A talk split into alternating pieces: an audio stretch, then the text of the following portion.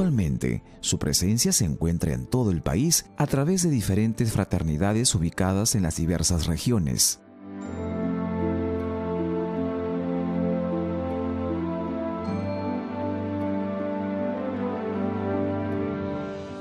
En el corazón de los Andes centrales, a 3.129 metros sobre el nivel del mar, se encuentra el convento y la parroquia La Inmaculada de Huancayo, cuya construcción se inició en 1944. En el solar que se dio la señora Adelaida de Calixto, un ambiente de 64 metros de largo y 24 de ancho.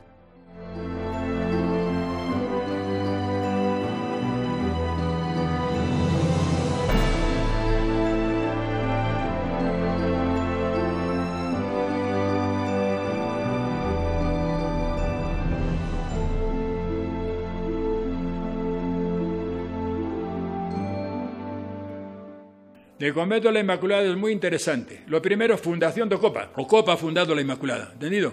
Íbamos a la Inmaculada. Fíjate, te voy a contar hasta lo siguiente. Cuando se hacían las, las, columnas de la Inmaculada, las columnas, tremendas columnas, ¿ah? de cemento armado y todo ahí, íbamos los estudiantes de Ocopa a hacer el relleno.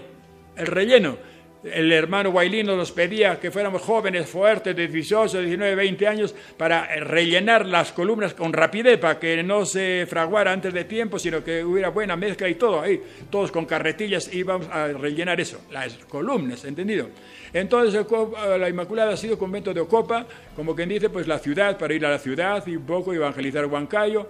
Yo quisiera decirle a toda la feligresía que siga apostando por Jesucristo Jesucristo nunca pasa de moda. Jesucristo no es una corriente de pensamiento.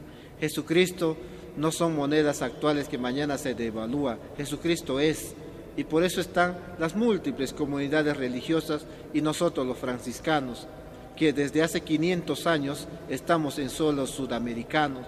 No nos dejemos llevar por corrientes que pululan por ahí, por corrientes pseudocristianas que aparecen, que solamente quieren robarte dos cosas.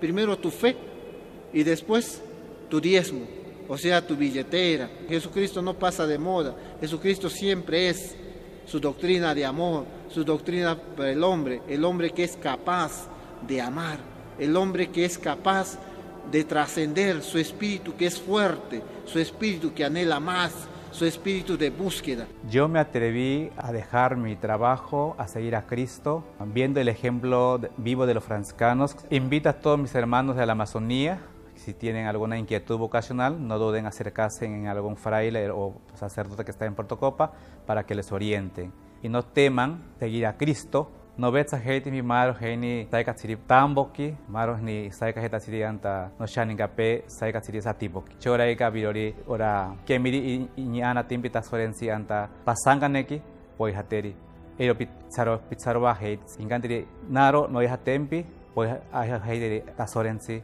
y, y Tomi Jesús. paz y bien. Y como decían los misioneros de Ocopa, la religión, la ciencia y el trabajo constituyen el progreso y la felicidad de los, de los pueblos. Amemos nuestra cultura, amemos nuestra religión, amemos nuestras costumbres. ¿Qué es un pueblo sin cultura? ¿Qué es una ciudad sin tradición? ¿Qué es una ciudad sin religión?